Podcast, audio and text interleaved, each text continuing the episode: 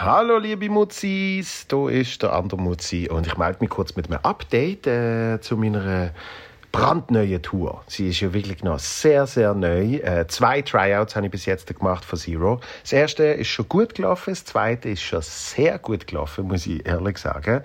Also ich bin in meinem Fahrplan voraus und äh, das hatte ich nicht gedacht. Und äh, das freut mich wahnsinnig. Und darum äh, habe ich äh, noch weniger schlechtes Gewissen, das zu bewerben wie äh, sonst schon. Äh, darum möchte ich natürlich kurz erwähnen, äh, dass die nächsten Shows anstehen. 5. Oktober nochmal ein Tryout in der Kleinbühne in Chur. 6. Oktober in der Kantine Bülach. Äh, tolle Support Acts in Chur haben wir den Rolf Schmid himself, in Bülach der Matteo Gudenrath. Dann 18. Oktober bis mit 21. Oktober spiele ich in Basel im Theater Fauteuil. 18. Oktober ist die Premiere.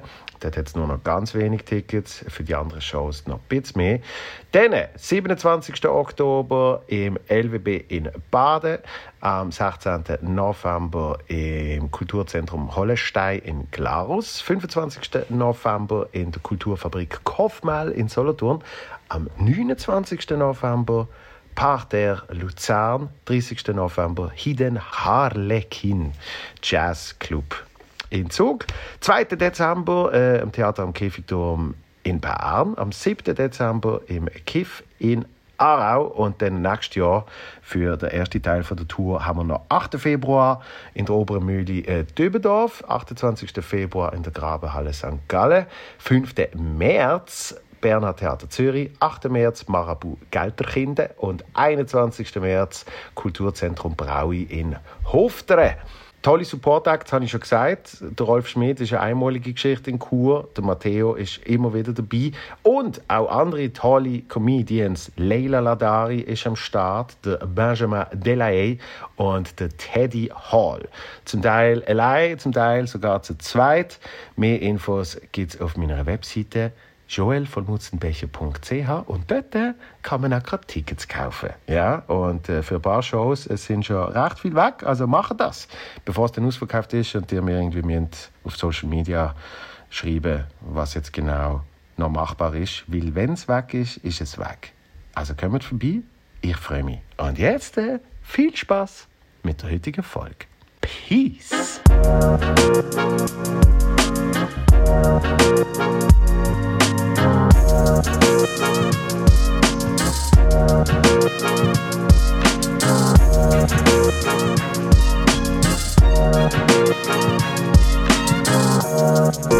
Ja, ja. Ich finde das immer gut, wenn, wenn man mit einem äh, Fellow-Podcaster redet. Ja, wieso? Ja, weil die, die verstehen schon ein bisschen mehr.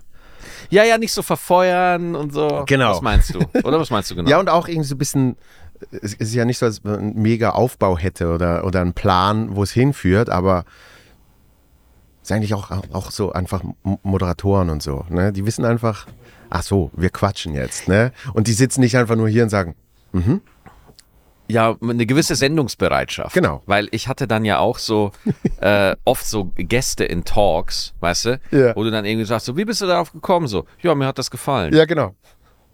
Ich hatte früher eine Radiosendung, da war so Ja. interaktiv mit, mit, mit äh, HörerInnen, die dann anrufen müssen und, und Quiz-Shows. was weiß ich. vorbildlich. Nicht schlecht, ne? Ich bin auch ein bisschen erregt jetzt. ich finde es sehr gut, dass gegendert wird. De denkst, denkst du, wenn ich, wenn ich das mache, denkst du dann an den Stern oder an den Doppelpunkt? Ich denke einfach an Titten hauptsächlich. das ist mir relativ wichtig. Also, Also deswegen, ich bin voll für ja. Gendern. Ja? Ich bin für Gendern. Sind wir schon drauf? Ja, Ah, wir laufen schon. Okay. Na gut. du kannst sagen, wo wir einsteigen. Ja, wir steigen ein einfach, oder? Das ist ja auch so. Ich finde ja auch, das hat sich durch die Podcasts auch so verändert, so dieses klassische Mediendenken mit Anmoderation und Ja, Überleitungen ist einfach durch. Herzlich willkommen Ja, genau. zum Feelgood Podcast. Heute ein Gast. Ja. er ist auf vielen Bühnen schon aufgetreten. Oder? Maxi Stettenbauer und nun Tina Turner. Da, da wollen wir gleich drüber reden. Ja, immer so dieses Abgeben, immer wenn es interessant wird. Ja, und die Leiche habe ich dann im Kofferraum. Ja, Ja, ja, ja. Danke, danke. Kurzer Moment, da, da, da kommen wir gleich drauf zurück.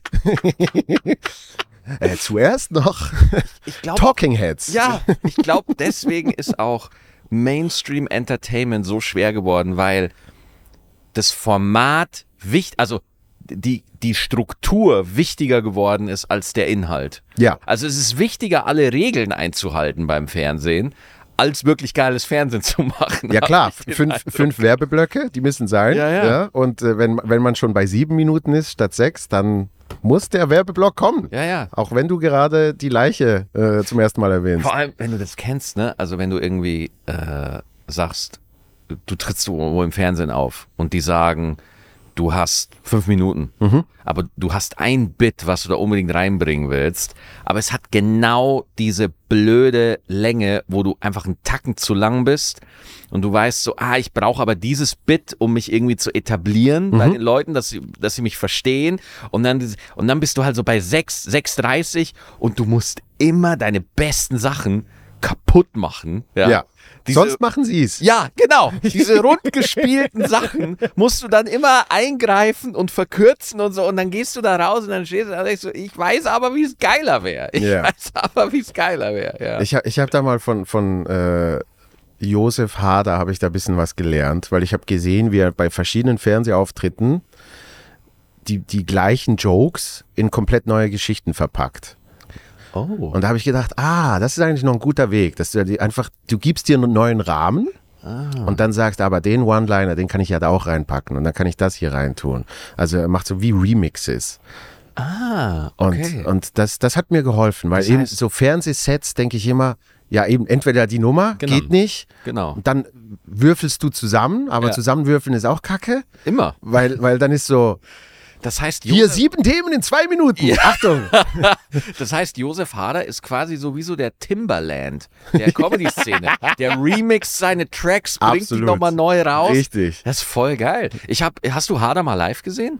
Leider noch nie. Ich habe ihn einmal live gesehen. Ja. Alter, ey, das ist echt nochmal eine andere Nummer. Also Ja. äh, ich bin ja Stand-up-Nazi. Ich liebe ja Stand-up. Für Same. mich ist, ist ja Stand-up für mich Crown Jewel. Mhm. Und äh, wenn ich mir dann so Leute wie, wie Hader angucke, ich brauche dann echt immer eine Zeit, bis ich mich da so reinweibe.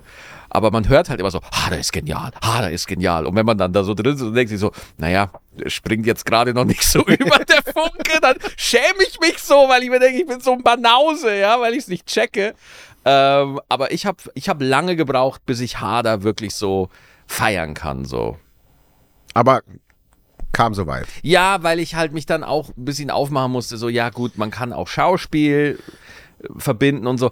Man muss halt auch mal sehen, ich glaube, so Leute wie Hader oder wenn man bei den Österreichern ist, so, äh, die haben halt einfach ganz anders angefangen als jetzt so Stand-up-Comedians, die in den letzten zehn Jahren angefangen haben. Und ich habe ja trotzdem die Theorie, dass es auch Stand-up ist.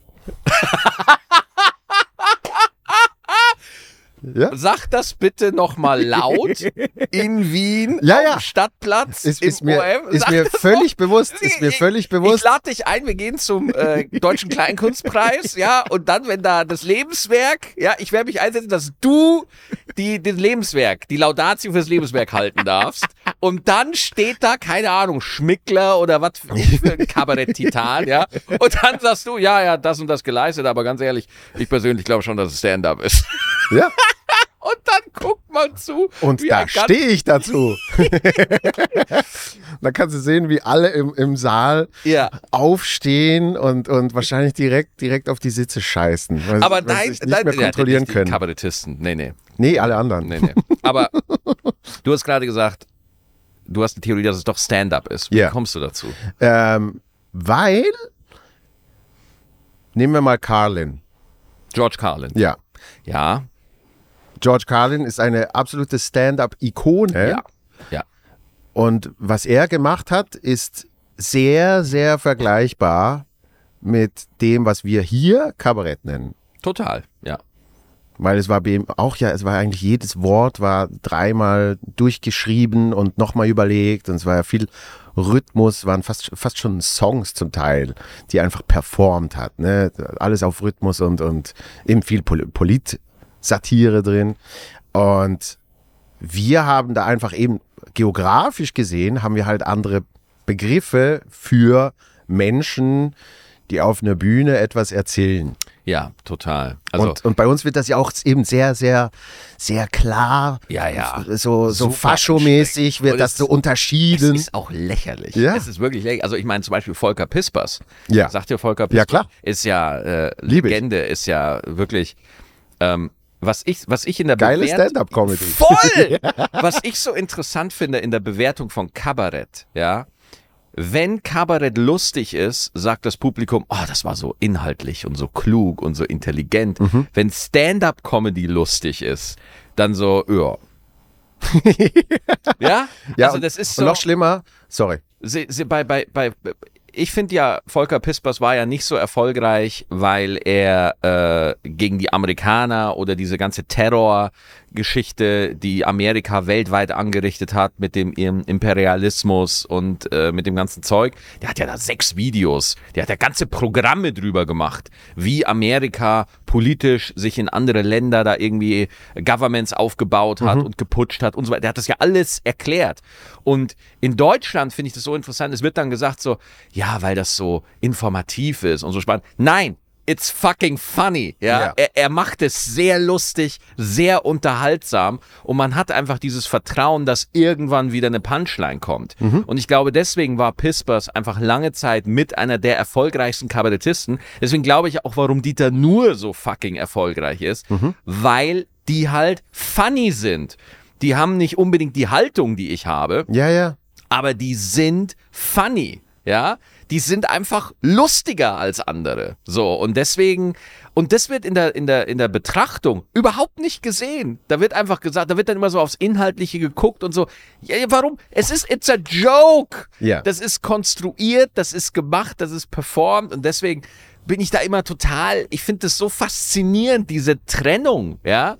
Das heißt, wir bedienen uns alle aus dem gleichen Werkzeugkasten, aber wir labeln es danach anders. Genau. Und es wird völlig anders bewertet. Und, völlig und, anders. Und noch schlimmer ist eben zum Beispiel, wenn dann in Stand-up auch mal äh, eine Meinung oder Haltung Ja. Äh, reinkommt, dann ist so ein bisschen, nee, aber äh, wa warum dann, warum denn jetzt das so? Ja. Weißt du?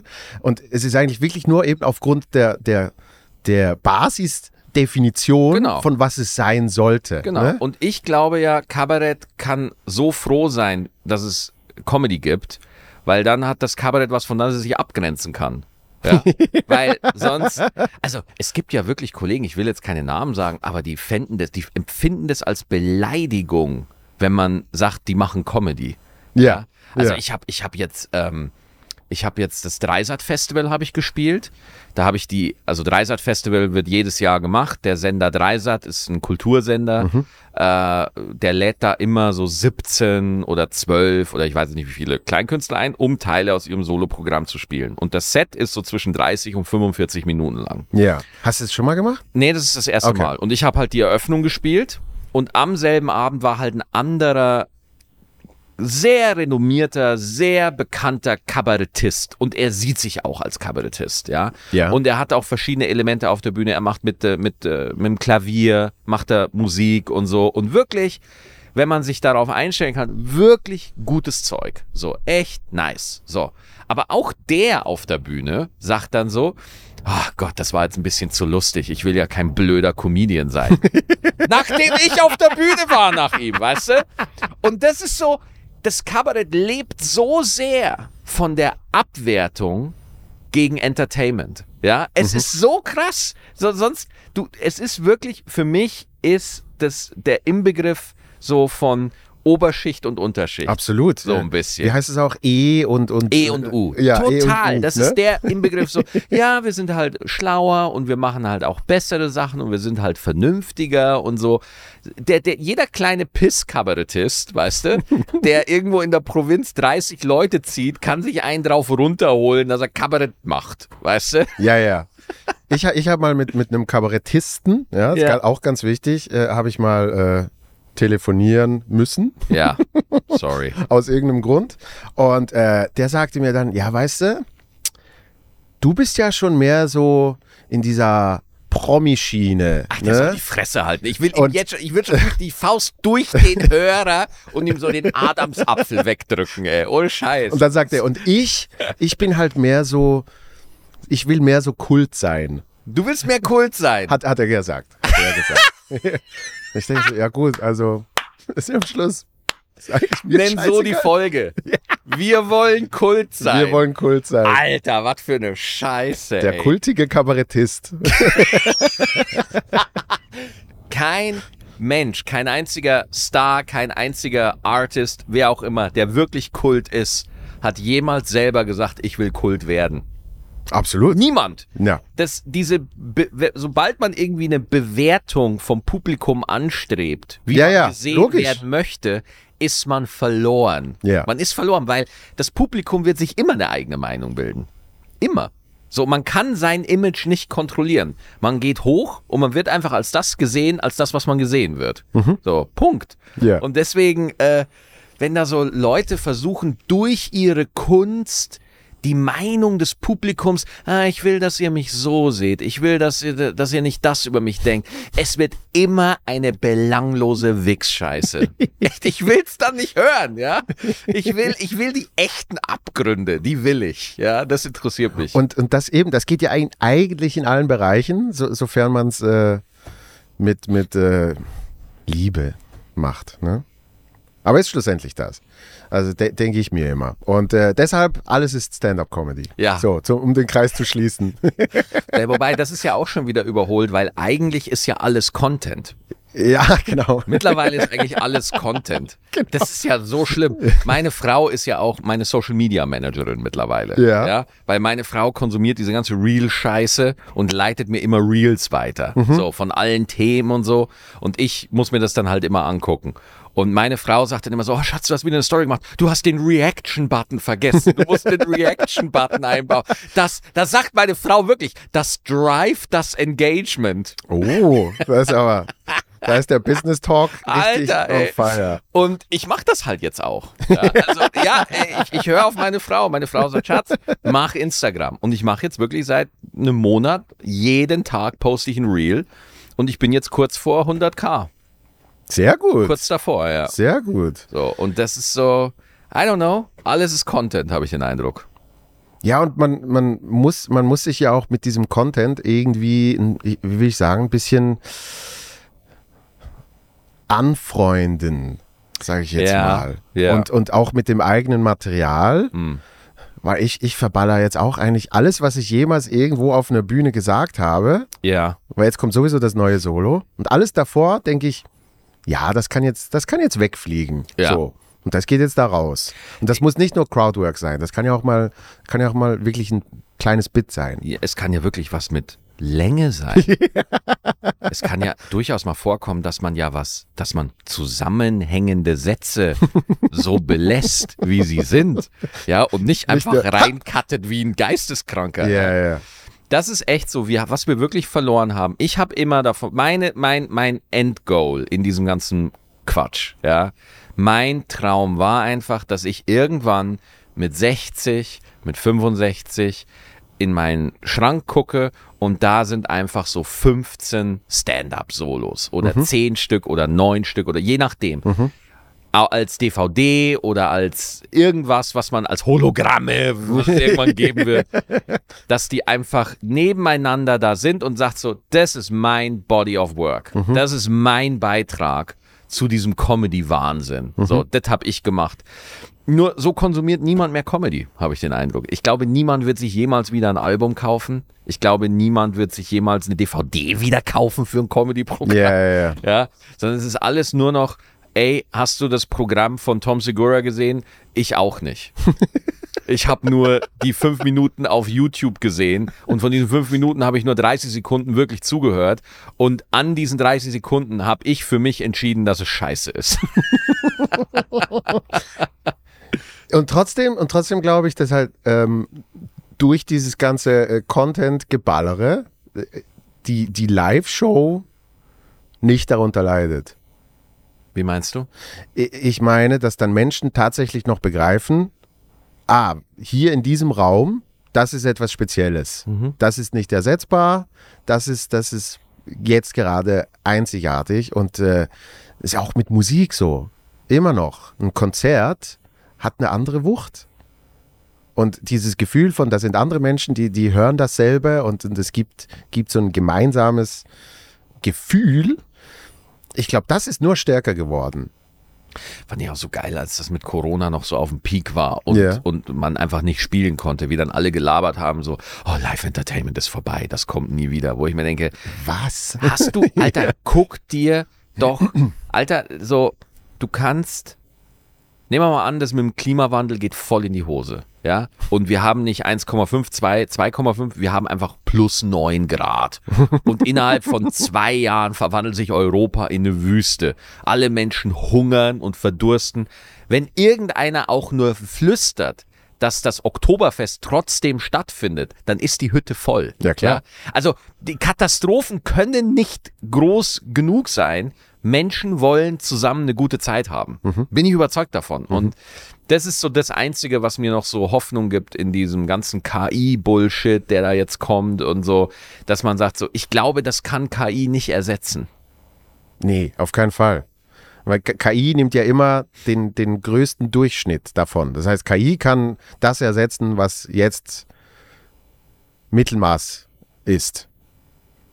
die haben ja dann immer so, äh, also das ist ja gerade so in der Grafik, für Grafiker ist es ja gerade auch eine Scheißzeit, weil KI nimmt, geht einfach ins Netz und sucht aus diesem Wust an Bildern und generiert dann da irgendwie die Sachen, die du da rein promptest, ja.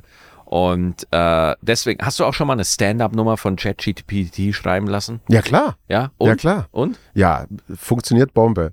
Ah, okay.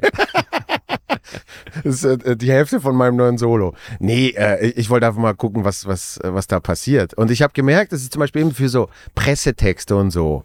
Äh, da ist es nicht schlecht.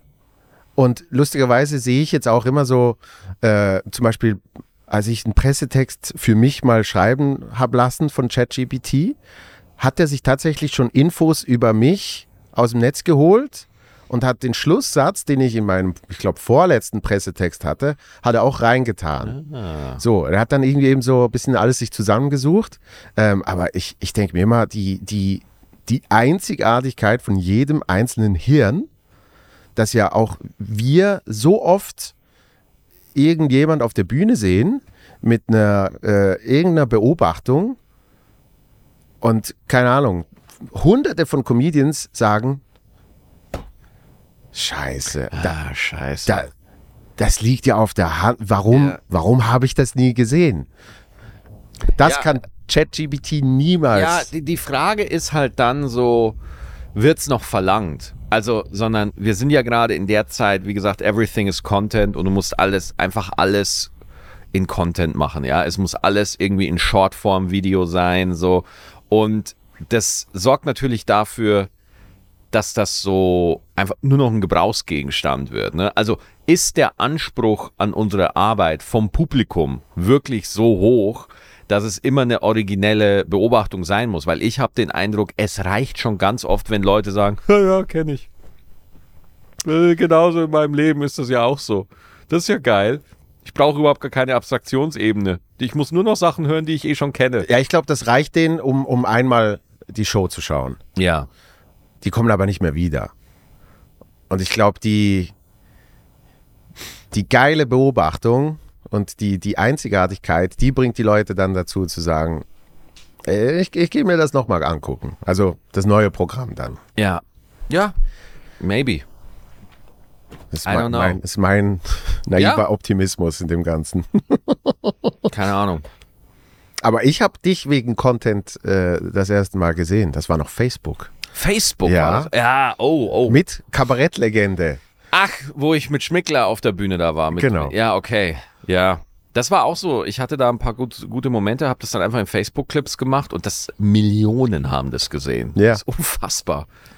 Eben, und dann kommen ja wirklich auch Menschen die Show schauen. Ja. Also es, es bringt ja schon was.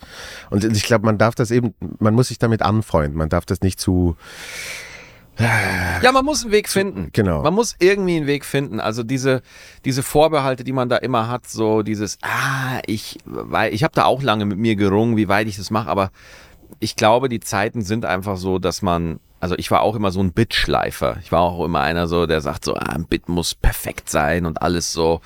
Und ich habe dann irgendwann gemerkt, irgendwann war doch für mich so ein Punkt so, okay, wem willst du es jetzt eigentlich noch, also für wen muss es denn perfekt sein? So.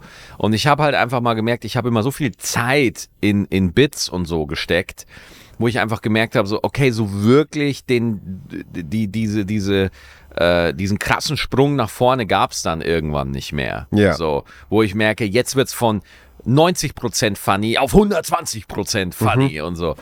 Und ich habe dann einfach gesagt, okay, wenn ich einfach das Gefühl habe, ein Bit ist auf einem Level, wo es gut ist, gehe ich einfach direkt zum nächsten. Oder ich arbeite an drei, vier Bits gleichzeitig und gucke immer, wo, wo ich gerade was einbringen kann oder so.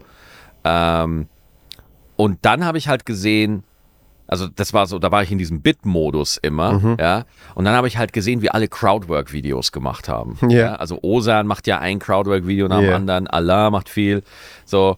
Und wo ich mir dann dachte so, okay, ist es das jetzt, was wir machen? Also sind wir jetzt einfach nur noch, sind, sind wir jetzt nur noch YouTube-Kommentarspalten auf zwei Beinen, wo einfach jeder aus dem Publikum einfach reinrufen kann, was er sagt und wir reagieren darauf. Und vor allem, es gibt so beschissene Crowdwork-Videos, dass ich kotzen könnte. Ja. Es gibt so beschissene Crowdworker, die richtig Views kriegen. Ja, vor allem, vor allem oft, wenn, wenn dann irgendwie das einzig Lustige eigentlich die Antwort aus Ja! dem Publikum ist. Ne? Ja, das ist für mich Betrug. Wo, wo, wo, was machst du beruflich? Ja, ich bin, äh, keine Ahnung, ich bin, ich bin Totengräber. Ja. Ja. das würde ich ja nicht lernen. Ha, ha, ha, ha, ha. 18.000 Likes. Ja, fickt euch, Leute. Was soll der Scheiß jetzt, ey? Und ich glaube einfach, die Leute kriegen den Hals nicht voll. Ich glaube, Leute sind so gelangweilt von ihrer Existenz, dass sie da ständig an dem Handy hocken und es ist ihnen fast scheißegal, was du erzählst. Hauptsache, du erzählst es.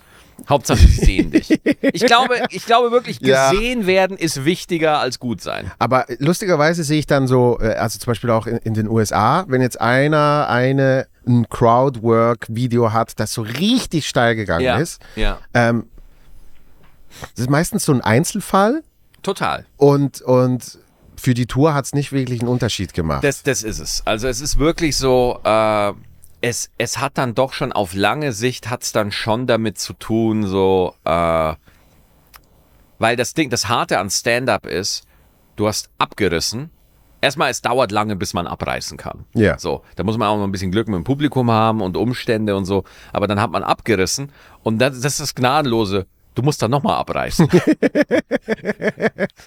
mit neuem Zeug, mit neuem Material ja. was keiner kennt, Mhm. ja, und es soll bitte genauso gut sein wie das alte ja, oder noch besser. und noch besser Ja, und so. Und also ich, ich finde diese Pressure, die man da einfach immer hat als Comedian, als der, weil als Kabarettist kannst du einfach hingehen und einfach irgendwie was nacherzählen und es müssen gar keine Lacher da sein, weil hm, das ist ja Genau. Kabarett und so. Wo ich mir denke, ihr seid alle so viel schlechter. ihr seid so viel schlechter, aber ihr holt euch einen runter drauf. Ja, es ist so zum Kotzen. Ja. Wie ist die alte Weisheit? Der Comedian macht es wegen dem Geld und der Kabarettist wegen des Geldes. Wo ich mir denke, ne? so, ah ja, hier, ja, ja, genau. Weißt du? Ja, aber kennst du ähm, Matt Rife? Ey, der ist mega. Der ist richtig Und, gut. und das ist das ist ja so, so ein Paradebeispiel, weil der ist wahrscheinlich jetzt gerade in den USA Der- ein, einer, wenn nicht sogar der erfolgreichste. Und der macht ja eigentlich nur noch Crowdwork. Ey, Der hat aber 10, 12, keine Ahnung wie viele Jahre davor, Genau, hat genau. er sich abgerackert genau. und macht jetzt eigentlich diese Special Crowdwork-Shows und, Ey, und sagt Scheiß. auch, hey, bei mir sind hauptsächlich jetzt Ja. Teenager und f- bis 25-jährige Frauen. Da bin ich aber dann auch so, egal, jeder will einfach nur irgendwie eine, ein Publikum haben, vor dem er spielen kann und Ja. will einfach nur irgendwie auf Tour gehen, in welcher Form auch immer. So. Und ich bin da mittlerweile so, egal was dir das ermöglicht, solange du einigermaßen cool damit bist, let's do it. Ja, also äh, ich meine, er hat da irgendwie so ein Crowdwork-Video hochgeladen und dann hat das, Das einfach eine da, so ne? und dann hat das über Nacht vier Millionen Aufrufe gehabt. Ja. So. Und hey, das ist halt einfach mal dieser legendäre Blitzschlag, von dem wir einfach alle so insgeheim träumen. Und dann denke ich mir so, ey, wenn das jetzt einfach, wenn da die Tür aufgeht, dann marschier bitte durch und nimm alles mit, was geht. Ja. Also ich bin da, ich sag da, go for it, sofort. Also sobald irgendwie, auch wenn, wenn jemand irgendwie, weil du musst für den Mainstream Success, Success irgendwie so eine, ich möchte jetzt mal vorsichtig, Einfachheit haben. Du, du musst so eine Sache haben, wo einfach jeder sagen kann, ah geil, das teile ich. Ah, das finde ich cool. So, ja.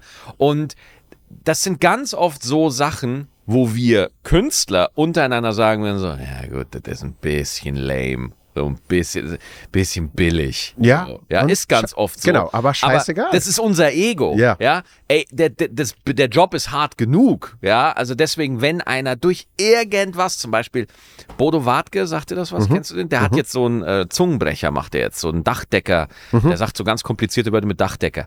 Geht komplett durch die Decke. Komplett gucken 15 Millionen Leute auf TikTok. Ein riesen viraler Hit. Ja. So. Bodo hat auch super tiefgründige, traurige Lieder, ja, die einfach mal zeigen, was für ein vielschichtiger Künstler er ist. Ne? Aber es ist nun mal der Dachdecker-Zungenbrecher, der halt einfach steil geht. Ja, ja, logisch. Und dann sag ich, ey, geil. Geil, finde ich super. Let's do it. Mach mal den Dachdecker. Scheißegal. ja?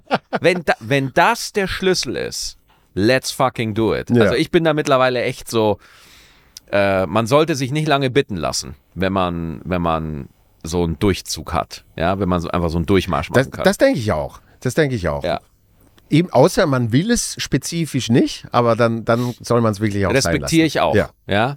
Aber wenn einer irgendwie Stand-up macht oder Comedy, wer in diesem Business so unterwegs ist, mir ist es mittlerweile fast scheißegal, was Leute über dich sagen, wie dein Ruf ist, was die Allgemeinheit denkt. So, es interessiert mich nicht. Wenn jemand die Eier hat, auf die Bühne zu gehen und Leute zum Lachen zu bringen, dann respektiere ich das aus. Ja. Ja, weil Ja. ich weiß, wie schwer das ist. Ja, so. ja, ja. Und deswegen, äh, ob jetzt da einer Gedichte vorlesen will oder jonglieren oder so, wenn es die Leute abholt, I don't care. Ja. Außer du bist ein Kabarettist. Ist ja eigentlich auch Stand-up-Comedy. Ja. Alter, wir sind ziemlich äh, smooth in die Folge reingerutscht. Finde ich den auch. Finde ich auch. Eine gute halbe Stunde äh, haben, wir, haben, halbe damit, Stunde. haben wir damit schon verballert. Ähm, Gab es bei dir so einen Blitzmoment, was du vorhin gesagt hast, wie eben zum Beispiel äh, bei Matt Drive, dieses eine Video, der Blitzeinschlag? Ähm. Hattest du mal das Gefühl, Nee. ich habe nie das Gefühl, dass es bei mir vorwärts geht.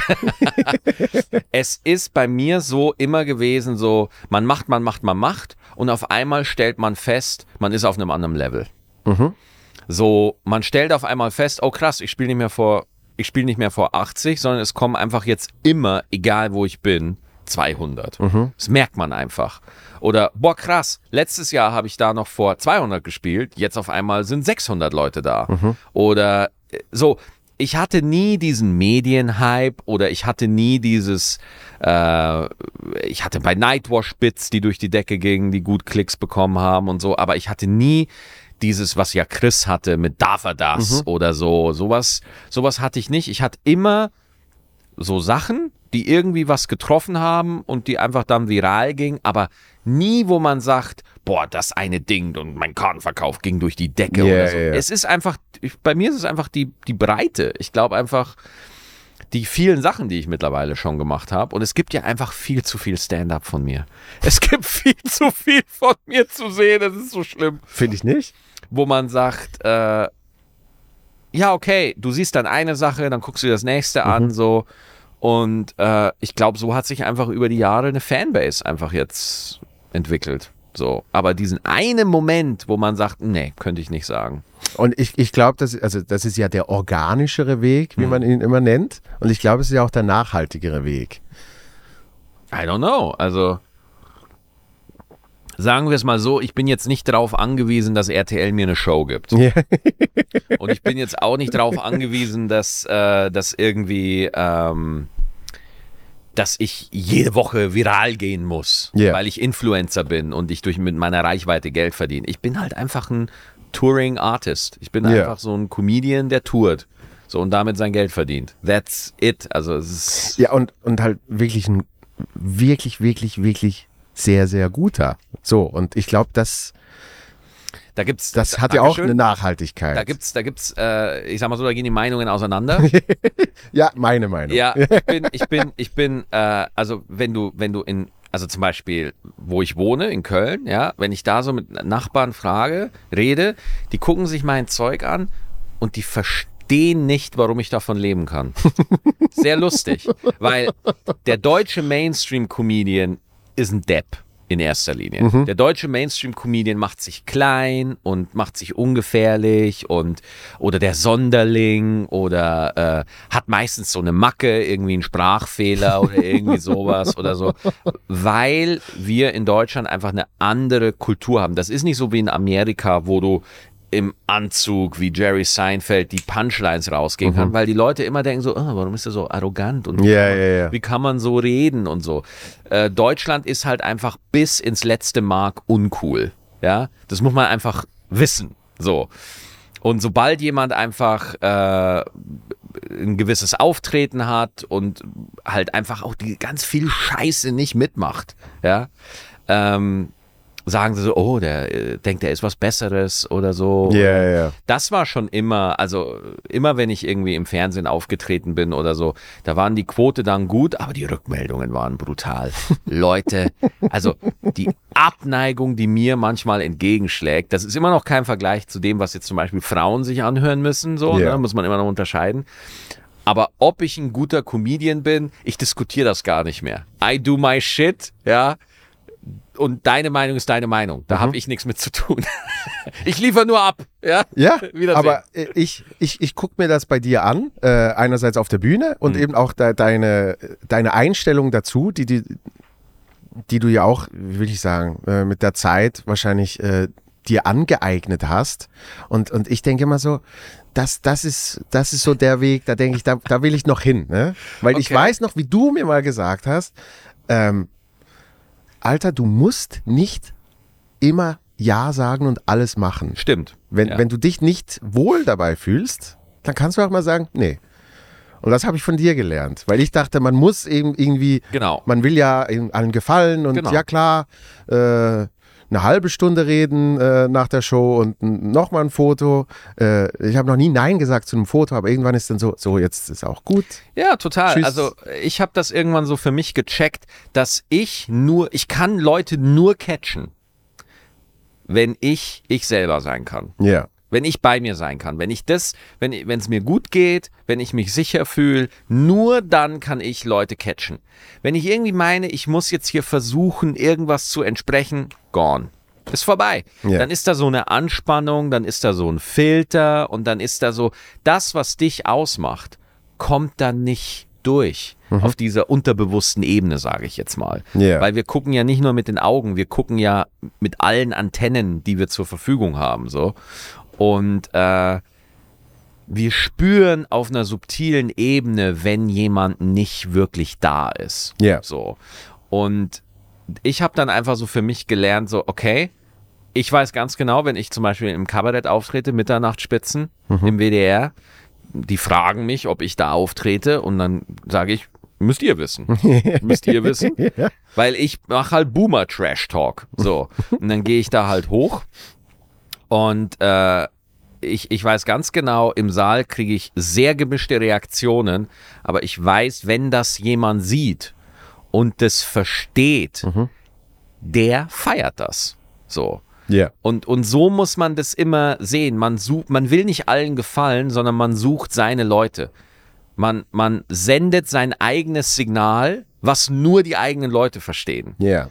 Und dann entwickelt sich da was mit der Zeit. So, das ist jetzt alles sehr äh, theoretisch. Es ist eigentlich viel simpler, wie, wie ich das jetzt gerade sage. Aber ja, Nee, bei, bei, sich, bei sich selber sein. Ja. Ja. ja, Und dann, ja. Und, und, und dann ich, verstehen das auch die Menschen. Ja, klar, aber ich bin oft in dem, in dem, in, in dem Denken drin, wo ich mir denke, so, weil klar gucke ich mir dann auch an, wie jetzt Basti, Bielendorfer oder Özcan, die, oder, oder Faisal, die waren alle bei Let's Dance, ja, und haben danach einfach äh, mega erfolgreiche Touren gespielt. Und dann Ja. natürlich taucht in mir der Gedanke auf, muss ich jetzt auch tanzen? Scheiße. Kann ich tanzen? Muss ich tanzen jetzt und so? Und dann habe ich auch zwei Tage den Film, wo ich wirklich ernsthaft überlege, gehe ich zu Let's Dance? Ja. Hab ich. Hab, Ja. Passiert. Und dann irgendwie so nach zwei, drei Tagen fange ich mich wieder und denke mir so, wenn du zu Let's Dance gehst, du wirst dich nicht mehr im Spiegel angucken können.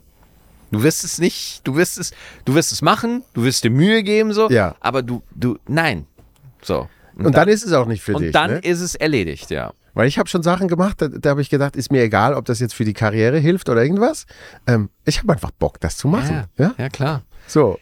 Weil es, es ist ja das, was dich dabei bleiben lässt. Es ist ja nicht, weißt du, ich kenne ja viele depressive Künstler, die gute Zuschauerzahlen haben. Ja, also es sind ja nicht die Zuschauerzahlen, es ist ja auch nicht das Geld und es ist auch nicht die Anerkennung, die dich dabei bleiben lässt. Ja. Es ist ja das wieder, boah, das ist, ich habe jetzt einen neuen Pimmelwitz, ja, und der killt richtig hart. Und ich weiß ganz genau, der findet's richtig geil und ich weiß, der in der zweiten Reihe wird's richtig scheiße finden und ich find's so gut und ich freue mich so diebisch auf diesen dummen neuen Witz, den ich habe. Das ist es. Ja, Ich- also ich wüsste nicht, worum es noch mehr um mehr geht. Und siehst du, ich, als ich, als ich äh, nur vor ein paar Monaten live gesehen habe, Ja, hat er so zwei Minuten Pimmelwitz, ja, schön in der Mitte. geil. Und das hat auch mit Abstand die größten Lacher Am meisten abgeholt. gekillt. Ja, klar. Ne? Ja, ja. Und dann wieder, hm, Achtung, dieses Thema. Und weißt du, ich fand das so geil. Und deshalb sage ich, es ist Stand-Up-Comedy. Ich finde, ich find, Dieter ist halt echt eine Anomalie, finde ich echt. War es denn gut? Ja. Ja, ne? Und, und ich, war, ich war sehr, sehr froh, dass ich es live gesehen habe. Ja, ja. Weil äh, es einfach einmal mehr beweist, wie fest Sachen aus dem Kontext gerissen werden können. Total. Wie eine, so eine Grundmeinung entsteht, ohne dass man sich selber ein Bild gemacht hat. Genau. So. Und, und als ich es dann live gesehen habe, habe ich, habe ich auch, ich sage jetzt mal, den Charakter Dieter nur mehr verstanden. Ist eigentlich ein Total. desillusionierter Ja. alter Grüner. So, So, das, ist die Figur. das ist, das, Das muss ist man wissen. Seine Figur, das ist seine Haltung und alles kommt aus dieser Motivation raus. Genau. Und das ist ein komplett anderer Kontext als, äh, als der, der dann eben so über drei Ecken als Stimmen irgendwie an einen herangetragen werden. Ja. So. Ja, ne, das ist aber schon so. Ja, ja, also was, was ihm manchmal so zum Verhängnis wird, finde ich, ist so, ich finde es auch geil, über Kollegen reden, die tausendmal erfolgreicher sind als man selber. Das, ich das mache ich am liebsten, Find weil ich ich, weiß, besten. genau, weil ich weiß, da, Ja, da, da kann nichts passieren. Ja, also äh, deswegen, ich finde es auch geil, wenn Leute dann sagen, ach, das machst du nur, weil du neidisch bist oder ah, du gönnst denen das nicht. Ich finde das geil, wo ich mir denke so, ja, labt euch an mir, arbeitet euch ab. Yes, ich lebe von dem Hass. Let's do it. Aber was ihm halt manchmal so zum Verhängnis wird, dass er natürlich so eine große Enttäuschung über die Grünen hat, wie viele Altgrüne, Ja. ja, ähm, dass dieser Zynismus einfach oft mit dem aufrichtigen Wunsch von uns und der Generation, die nach uns kommt, dass sie einfach bitte noch einen Planeten hätten. Ja? Ja. Und da kollidiert das oft zusammen, wo man sagt so, boah, krass, der, der, der Dieter Nur, der ist der Comedian meiner Eltern, denen das scheißegal ist, dass unsere Welt hier vor die Hunde geht. Ja. So, das ist ein emotionales Thema und deswegen reibt das auch so. Und deswegen, ich, ich glaube aber nicht, dass man auf dem Level, wie es Mario oder Dieter ähm, machen, dass du wirklich auf dem Level, also wirklich, wenn du einfach sagen, du bist jetzt seit 20 Jahren dabei und du ziehst immer noch zum Teil 10.000 Leute. Das ist doch Wahnsinn, ja. Ich glaube, das geht nicht ohne Kontroverse. Ich glaube, du musst immer irgendwo streitbar sein. So. glaube ich wirklich. Die Leute müssen sich immer irgendwie an dir abarbeiten. Zumindest in Deutschland. Weil die Deutschen können nicht einfach sagen so, oh, das war doch echt gut. Das können die nicht. Ja. Sondern man muss immer Das ist die sagen, Schweiz ein bisschen anders. ja, das, in Deutschland sagt man so, das war echt gut, aber.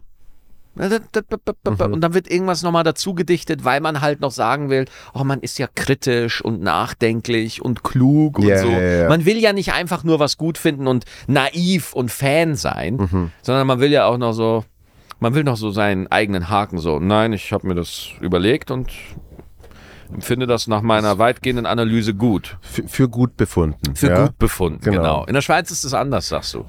Schon ein bisschen, ja. Mhm. Ähm, also einer, Weil du vorhin Seinfeld gesagt hast, ne? So der Seinfeld-Effekt ist bei uns zum Beispiel Claudio Zuccolini.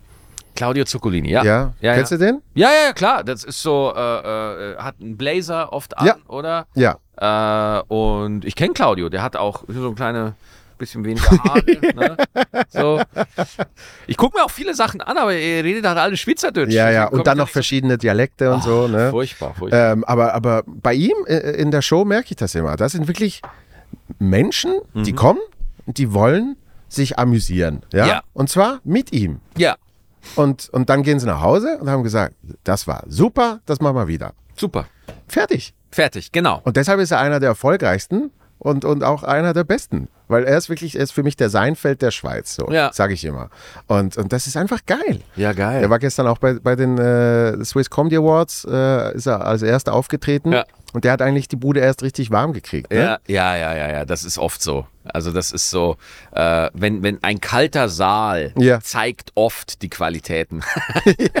oh, jetzt werden die Qualitäten neu verteilt. Genau. So, ja, ja, das ist so. Und dann kommt er, dann von seinen, keine Ahnung, sechs Minuten hat er die erste Minute, hat er Ja. ein bisschen warm gekickt und dann war einfach Ja. dieses Rolling Laughter. Das Mhm. liebe ich ja. Ne? Einfach gar, gar nicht warten, gar nicht, gar nicht mit dem Mikrofon ins Publikum zeigen. Nee, jetzt, drüber. jetzt müsst ihr lachen, Drüber. sondern einfach, Einfach drüber. genau, einfach da, da, da, da, da, Ja. und einfach konstantes Lachen. Immer sagen so, ich, ich mache meinen Job, ich weiß, wie das geht.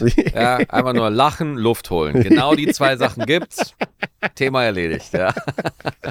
Ich, ich habe das oft das Gefühl, wenn ich bei Fernsehaufzeichnungen dann auch bin und ich merke, der Saal ist nicht ganz so auf dem Level, wie wir es alle hätten, dann werden alle unsicher und so. Und das Ding ist halt auch bei mir oft, ich habe einfach oft so Nummern, die bei meinen Fans super funktionieren, aber so in dem Mainstream Deutschland äh, einfach äh, überhaupt nicht gehen. Und ich finde es ein bisschen geil. Ja?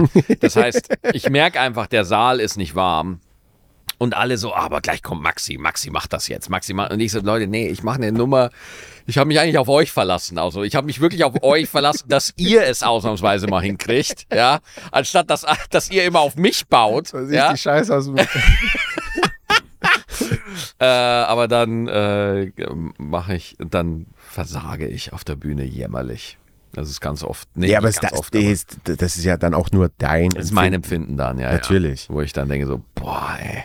Ja. Das Schlimmste ist ja eigentlich, wenn, wenn man einen Fernsehauftritt hat und denkt, der war richtig geil. Ah, Das ist das Schlimmste. Weil da, egal wie gut der auch immer war, wenn du den danach guckst, er ist nie so gut wie nein, in deiner dein, dein. Gefühl kann sich nie, kann sich nie angleichen. Kannst du dich selber gucken?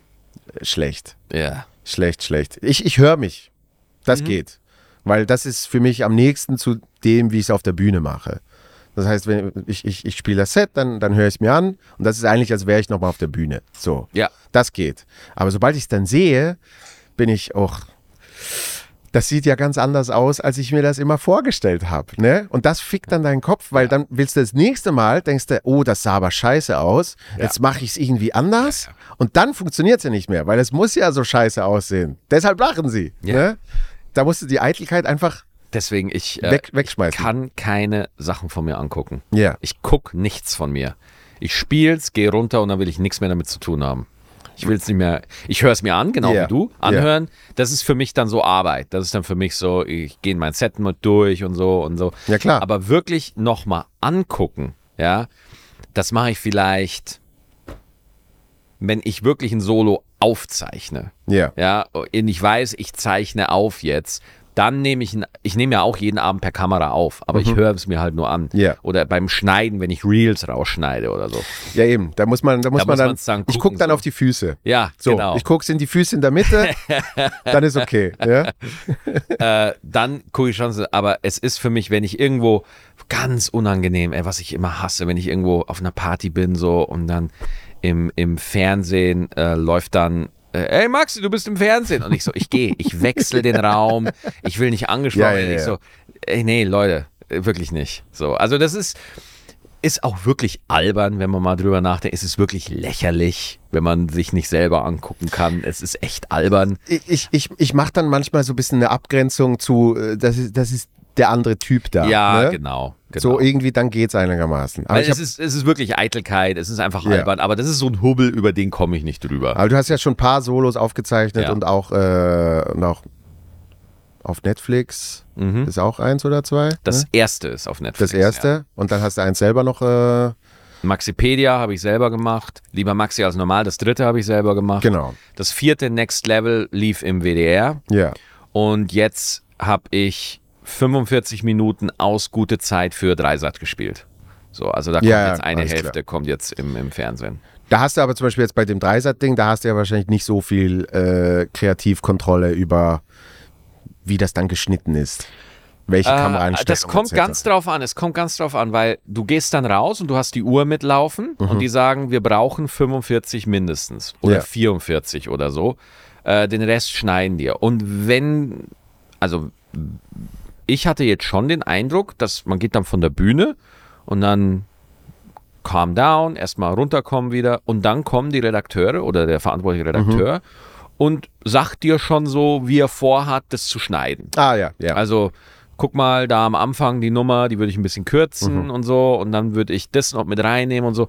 Und die sprechen das dann schon ab mit dir und dann sagst du, ah, okay, ja, okay, verstehe ich, okay. Und dann kannst du aber sagen so, ah, vielleicht noch hier und da und dann wird, meinst du, weil äh, so und dann wird halt diskutiert. Ja. Aber du hast nicht den Final Cut. Du Ja, kannst ja. jetzt nicht entscheiden so. Ähm, Deswegen meine Empfehlung ist, liefer einfach genau 46, Genau. 47 Minuten ab, dass sie einfach nicht so viel schneiden können. Aber dann musst du halt wirklich mit dem Feedback leben. Also ich Ja. hatte zum Beispiel jetzt bei Dreisat hatte ich die ersten 10 Minuten ziemlich einen harten Kampf, weil ich halt auch nicht rausgegangen bin und ein Warm-up gemacht habe, weil ich mir denke, was ist das für eine Scheiße? Geh raus, Kaltstart, let's go, ja. Und äh, dann hatte ich auch so eine Nummer am Anfang, die mich zwar inhaltlich gut etabliert, aber das verboomerte Publikum erstmal abgewartet hat, wo will er hin, was macht er jetzt und so. Aber ich stehe das dann auch. Ich habe da kein Problem mit, weil ich weiß, ich krieg die dann. Ich, das dauert ein bisschen, aber ich krieg die dann. So. Ja. Und das hat dann äh, super funktioniert. So, dann, dann war es ein gutes Set. Aber auch die ersten zehn Minuten, huh, ja, Ja, weil bei, beim, also ich sage jetzt mal Final Cut, ich habe jetzt das letzte Solo war das erste, das ich wirklich komplett mit fünf Kameras aufgezeichnet. Ja. Teil davon kam beim SRF, den Rest habe ich Mhm. äh, als Ganzes. Und da bin ich halt wirklich im, im Schnitt gesessen, von wegen sich selber anschauen. Ne? Und eben, du hast so ein gutes Gefühl.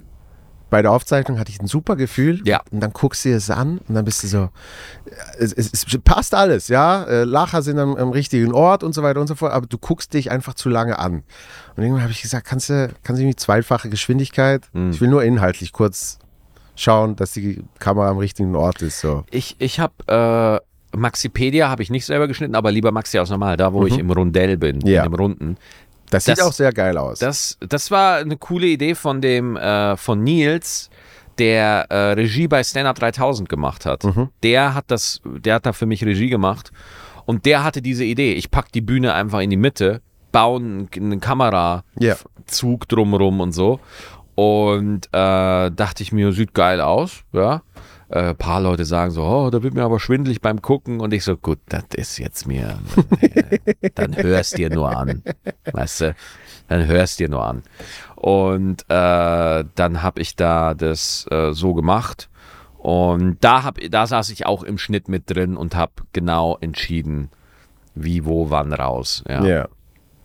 Ja, und das eben, es ist zwar anstrengend, aber es gibt dir schon ein geiles Gefühl, wenn du es dann gemacht hast, weil dann kannst du sagen, das ist jetzt wirklich, also viel näher an dir selber kannst nicht Ja, sein. ja, genau. Genau. Also das ist eh so ein, so ein Ding, welche Rolle wird das Special noch haben? So, weil momentan ist das Special für uns einfach nur so das, das Kronjuwel, ja, dieses, das ist mein, ja, das ist meine Masterarbeit. Genau. Das ist jetzt meine Doktorarbeit. Ja, da habe ich jetzt dran Werk. gearbeitet und Ja. das ist jetzt mein Werk. Und ich weiß nicht, ob es noch ein Publikum gibt, das sich Specials anguckt.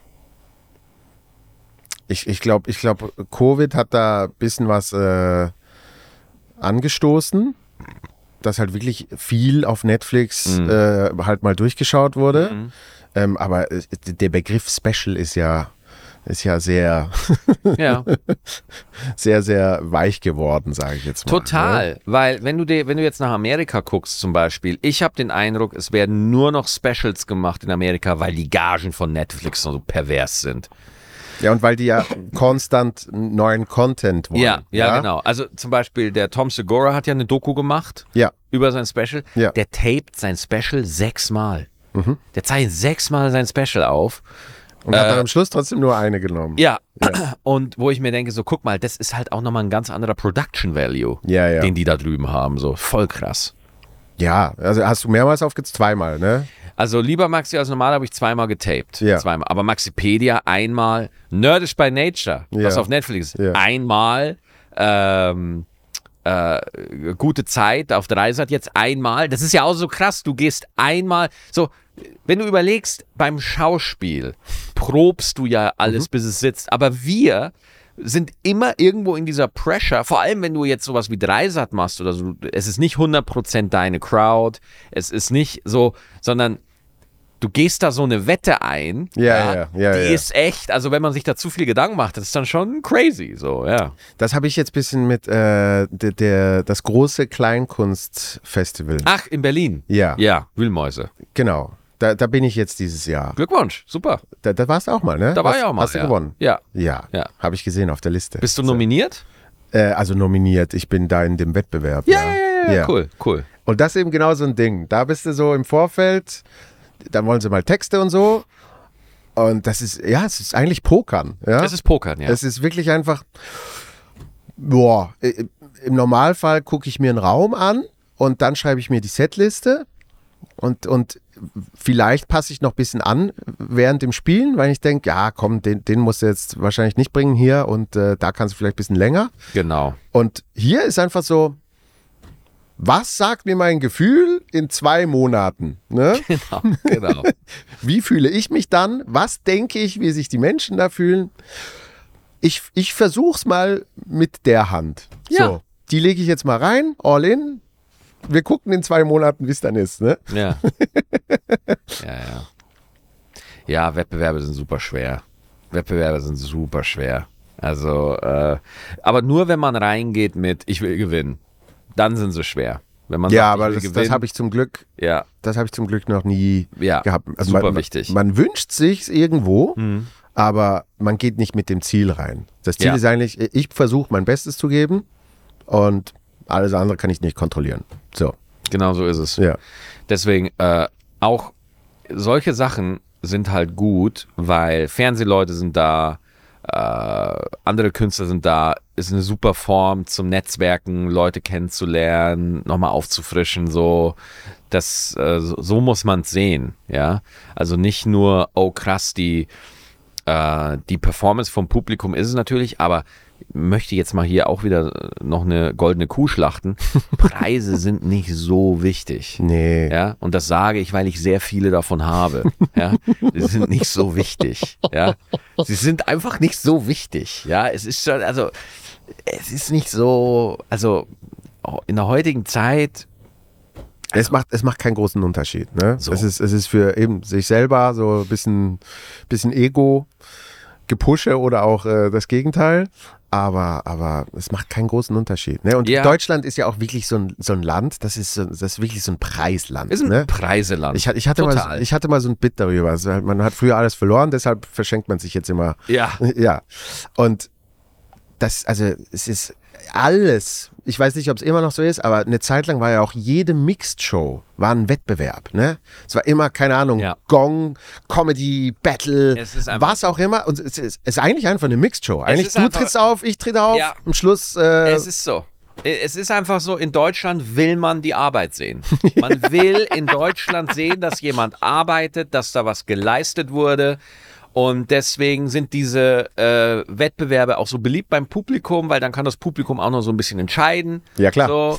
Und dann kann man sagen, oh, ich habe auch einen Beitrag geleistet. Ich habe nicht, ich saß nicht nur da und habe gelacht. Ja. Nein, ich habe mir auch Gedanken gemacht, wer gewinnt und wer Genau. nicht gewinnt, weil das ist ja wichtig, was ich denke und so. Ne? Also ich muss ja auch was dazu Genau, ich muss ja, ich kann ja nicht einfach nur kommen und einfach eine gute Zeit haben. Das geht ja nicht. Wo kommen wir denn dahin? So, der, der, der Deutsche hat einfach ein chronisch schlechtes Gewissen bei allem. So. Und, und, und wenn du dieses schlechte Gewissen gut bedienen kannst, alles gut. Dein Konto wird nie leer sein. Ja, das ist essentiell. Und weil ich das halt so ausspreche, denken Leute so, ah, worüber, was erlaubt der sich und so, aber ich denke mir halt so, fuck it. Ist doch scheißegal. Ja, logisch. Also Ja. ist jetzt ist jetzt auch nicht die ist jetzt auch nicht die provokativste Meinung. Ja, finde ich auch. Ja. Das ist Ja. einfach eben Preise sind nicht so wichtig. Ne? Ja, Aber klar, eben auch dort ist es ein Wettbewerb. Es kann nicht einfach sein äh, Mixed Show. ja, ja. Das ist aber auch so bei, ähm, was ich auch zum Beispiel hasse, ist dann so, wenn, wenn ich angekündigt werde, er ist einer der besten Stand-Upper Deutschlands und so. Das hasse ich. Ja, klar. Ich hasse es so sehr. Und dann kommt ja die Erwartungshaltung. ne? Oh Gott, ey. Dann sitzen ja die Leute da und sagen, ja. aha, Ach, wirklich? schauen wir mal, ne? Ich will, ich will einfach, dass einer sagt, das ist genauso eine dumme Sau wie alle anderen. Ja. Weißt du, in der Schule nichts gelernt, kann nichts, Maxi Stettenbauer, zack. Da kann ich viel besser mitarbeiten, als wenn, ich war auch bei, bei einer Radioaufzeichnung, der Moderator, er ist schon lange dabei, er ist bei allen renommierten Sendungen, er ist wirklich meiner Meinung nach einer der besten, die dieses Land hat und ich vor der, hinter der Bühne so, oh Gott, das wird so ein Albtraum, das wird so ein Albtraum gleich. Und du merkst einfach sofort, dass Leute sagen, Ah, wirklich? Ach, das finde ich jetzt mal interessant. Jetzt will ich aber mal sehen, was der macht. Und schon ist Comedy tot. Schon ist es vorbei. Ja. Deshalb fand ich immer so, ähm, eigentlich die, die Gigs, bei denen niemand weiß, wer du bist Mhm. und eigentlich auch Moderator oder Moderatorin nie, keine Ahnung hat. Ne? Ja. Einfach irgendwie sagt, so, jetzt kommt einer. Ähm, Ja! boah, pff, ja, viel Spaß. So, Ja. ne? Dann ist einfach Erwartungshaltung gleich null und Ja. du kannst so von unten nach oben spielen. Genau. Und dann ist Comedy so geil. Ne? Ja, und, und dieses, diese Idee, äh, ich war auch mal auf einer Gala und der Producer der Gala von der war, war so eine, es war Mediamarkt. So. Ja, ja, auch ich mach's wegen der Ja, Kohle. klar. Und dann war ich da beim Mediamarkt bei dieser Gala und der Producer sagt den beiden Moderatoren, ey, ihr müsst den Comedian, den müsst ihr hypen. Ihr müsst sagen, dass der der geilste ist und dass der da ist und so. Und ich so, Leute, sagt, sagt einfach, dass ich da bin. Sagt einfach, dass ich da bin. Und Den bei einer Rest- Gala vielleicht noch, dass, dass du Comedian ja, bist und den dann Rest, ist alles gut. Mhm. den Rest übernehme ich. Ja, ihr müsst mich nur ansagen, so. Ähm, aber das ist echt, äh, aber man merkt halt schon, ich habe ausschließlich First World Problems, ja. Oh mein Gott, er wird als guter Comedian angesagt. Was für ein Struggle. Das ist schon schlimm. Ich, ich, ich verstehe es, ja. Ja, ist so. Nee, aber das ist, äh, ist ich finde fast noch schlimmer, bei einer Gala Überraschung zu sein. Dann ist, dann ist eigentlich vorbei. Oh ne? Und vor allem, wenn die Überraschung noch so angeteased wird die ganze Zeit. Also Mhm. später kommt noch was. Ne? Und irgendwann sagen sie, ja, wird was für die Lachmuskeln. Ja, Dann haben die die Erwartung, es kommt ja. wahrscheinlich eben au- aus den USA eingeflogen, Ja. Jerry Seinfeld. Du musst echt so, wenn du, wenn du, wenn du so Corporate machst, musst du echt einfach so, du musst so 20 Minuten, so 20 Corporate-Minuten, die brauchst du. So Ja. 20 Minuten, wo du sagst, okay, die kann ich, die funktionieren da, muss ich nicht viel erklären, die passen einfach. Aber äh, zum Beispiel, wenn ich Corporate spiele, ich spiele sau viel aus äh, Tochter, über meine Tochter oder so, so allgemeine Bits Mhm. Ja, einfach. ja, ich habe auch so ein bisschen Ja. Haustiere, Haustiere, Genau. Kinder, Genau. Äh, Reisen. Genau, und dann, es ist ja auch so krass, ähm, man hat ja, Galas sind ja was völlig anderes so. Du gehst dann da hoch und du denkst, du bist voll abgekackt so und dann kommt der Pressesprecher und sagt so, ach, das, war, also das war, oh, ich bin so froh, dass das so gut gelaufen ist, wirklich. ich soll ihn auch noch vom Chef sagen, es war ganz toll, es war super, wo ich mir mittlerweile denke so, lügt ihr einfach oder so, aber nee, nee, nee, Die, die lügen nicht. die lügen nicht. Weil ich hatte auch schon, oh mein Gott, es tut mir so leid. Ich dachte noch, das kommt nicht gut. Dann sagst du, schön, aber danke für die Gage. deswegen, ich gehe da einfach mittlerweile hoch und sag, ihr wolltet das. Ja, so gehe ich hoch. ihr wolltet mich, okay? Es gibt genug Zeug von mir, ja. äh, so, ihr wisst, was ich mache und ich das genau das mache ich jetzt. Ja. Aber ich werde nicht mehr so überlegen, so, oh mein Gott, was könnte da jetzt, sagen wir es mal so, man, man passt natürlich an, ist ja klar. Man Ja. will ja dem Publikum, was da da ist, eine gute Zeit bereiten. Aber Das man ist ja macht trotzdem nicht was komplett anderes. richtig. Ja. Man bricht sich Und dann jetzt. funktioniert es ja auch. Genau. Das ist, das ist ja nicht das Faszinierende. Das wirklich sagt, also, ihr wolltet das, ich mach's jetzt, ne? Und, und mit der gleichen Intention und auch mit der gleichen Energie. Und dann kommt's meistens gut, ja? Mhm. Dann ist die Reaktion vielleicht nicht ganz so stark wie bei einer Solo-Show, wo alle Menschen eine Karte für dich gekauft haben. Ja, ja, genau. Aber das hat trotzdem funktioniert. Total. Und Absolut. dann ist ja eigentlich alles gut, ne? Ja, also ähm, man, man geht da, man kommt da so, also sobald irgendwie das Publikum, man bewertet auch das Publikum zu schnell, ja. Oh, die haben da nicht so gelacht wie das Publikum gestern. Ja, ja, Jetzt ja. ist es scheiße. Ja, also man klar. ist ja so krass in seinem eigenen Film. Und das merkst du ja auch sogar selber als Zuschauer. Ne? Wenn, ich, wenn ich irgendwie bei, bei Kollegen mal drin sitze, denke ich, boah, ist eine geile Show. Ne? Und dann sagen die, boah, gestern war viel besser und jetzt bist du heute hier und so. Das, ja- das ist ja, du hast dein Vergleichslevel, Total. aber ich im Publikum habe ja mein Level mit den anderen und das habe ich für sehr gut empfunden. Dann ist eigentlich alles in Ordnung. So. Deswegen, äh, ich, ich habe einen Comedy-Mentor, von dem ich eigentlich sau viel gelernt habe. Der heißt Andy Valvour. Andy Valvour war ein Comedian in den 80ern, der war mit Bill Hicks unterwegs, der war mit Jerry Seinfeld. Gibt auch Videos von dem auf YouTube. Andy Valvour mit V. Und äh, der macht Stand-up seit 45 Jahren. Seit 45 Krass. Jahren Stand-up. So. Und immer wenn ich den gefragt habe, sag mal, äh, wie, er geht hoch und reißt einfach so ab. Ne? Dann habe ich ihn gefragt, sag mal, wie, wie, wie, wie fandst du das Set? Und er so, I don't know. so, er braucht, er arbeitet an Bits, bis er merkt, für ihn ist es jetzt gut. Und dann ist er nur noch in diesem Anbieten-Modus. Ich mache das jetzt und I don't judge the audience. Ja. Ja. Das Publikum reagiert, wie das Publikum reagiert. Das ist er, das sehen wir gerade auf dem Bildschirm. Das ist Andy. Ja. Ah, good looking motherfucker. Ah. Das ist er. Also ein unfassbar guter, geiler Stand-up-Comedian. Was ihn so ausmacht, ist, er, er, er, er lässt das Mikrofon im Stativ und bleibt dann nur so stehen und redet nur in das Stativ und wirklich super, super geil. Also Andy war der erste Stand-up-Comedian, den ich live hab killen sehen. Ja. Open Mic in Bonn, zwölf Leute. Ich habe irgendwie sechs Monate Comedy gemacht. Andy Valvor kommt rein, geht auf die Bühne und zerlegt diese, ich glaube, es waren sechs, sieben, acht Leute, waren nicht viele. Und zerlegt diesen Saal, weil er so funny war. Und da dachte ich mir, okay, darum geht's. Ja. Das ist es so. Und der hat mir halt eben dieses beigebracht, so äh,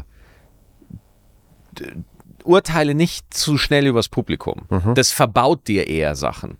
Weil Ja. sobald du denkst, oh, die sind geil heute, dann wirst du auch zu Ja, ja, sicher. ja. Oder wenn Ja, du denkst, ja. oh, die sind scheiß heute, dann Ja. entwickelst du so einen inneren Abfuck gegenüber den Leuten, sondern nimm die Leute einfach, wie sie sind. Mhm. Sie sind, wie sie sind. Es gibt kein gutes und kein schlechtes Publikum. Ja.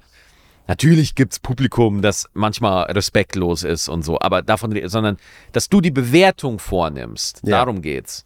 Sondern nimm, nimm das Publikum, wie es einfach ist und gib einfach dein Bestes. Und das hat mir wahnsinnig viel Stress genommen. Das ist ja auch äh, schon nur mit der Anzahl der Menschen. Ne? Es, gibt ja immer so, gibt so gewisse, die sagen dann, ja, ich merke immer so, ab 30 kann ich, kann ich einen Raum bespielen, ab 40 wird es ein bisschen besser und so. Das ist eigentlich scheißegal. Ne? Ich habe auch schon vor 12 gespielt und zwar geiler als vor 200. Ich und stand, ich stand in Tausendersälen vor 80 Leuten. und sitzen alle verteilt 80 Köpfe in so einer Tausenderhalle. Scheiß verk Scheiße verkauft Ja. und einfach kein großer Name und zu große Halle gebucht. Äh, und du denkst, das ist das Absurdeste. Ich stehe in dieser leeren Halle. Aber wenn du da bleibst, die Leute merken sich das. Weil man denkt immer so, oh ja, das ist ja dann so peinlich und das ist so unangenehm und ja, so. aber wenn, wenn du das dann denkst, Ja. dann überträgt sich das. Ja, Ne? ja. Und ich habe halt gelernt, schon vor Covid, ich hatte so eine Tour, da war wirklich noch eben viel zu viel gebucht, viele Orte und da waren einfach nicht viele Leute. Ja. So. Und dann lernst du aber wirklich vor wenig Menschen aufzutreten. Ne? Ja. Und als erstes ihnen die Angst zu nehmen, dass sie eine falsche Entscheidung getroffen Ja. haben. Weil sie wollen ja eigentlich dich sehen. Sie haben ja das Ticket gebucht. Dann sitzen sie da und sagen, scheiße, es sind wenig Menschen. Habe ich einen Fehler gemacht? Ist das, bin, bin ich jetzt dumm, dass ich hierhin gekommen Genau, bin? genau. Und dann musst du eigentlich ihnen die Angst nehmen und sagen, ihr habt die richtige Entscheidung getroffen. Weil Ja. wir werden jetzt, wir werden jetzt richtig geile Zeit haben. Ja, ja, So. genau. Und, und wenn du das annehmen kannst, dann passiert wahnsinnig viel. Und vor allem, jeder wird einfach mal schwache Spielzeiten haben. Ja. Jeder, der das lange macht, wird Phasen haben, wo auf einmal nur noch, also zum Beispiel bei mir, ich habe jetzt, äh, ich habe Zürich gespielt. Ich glaube, morgen sind so 300, 320 Zuschauer. Ich hatte aber auch mal eine Zeit, da waren 500 Leute da in Zürich. Also es fluktuiert einfach. Ja. So, es ändert sich einfach. Bist du gerade viel zu sehen? Hast du gerade ein Produkt oder so? Oder äh, ist die Location komisch? Keine Ahnung. Also das heißt, du wirst immer mit fluktuierenden Zuschauerzahlen zu tun haben. Egal wie hype du bist, egal wie groß du bist. Ja. Das wird sich immer irgendwo abspielen. Deswegen, äh, ich habe in jeder Tour mindestens einen Termin oder zwei oder drei, wo in einem 500er Saal 100 Leute drin sitzen. Hast du einfach, wenn du eine Tour mit 90 Terminen hast, dann wird das so sein. So.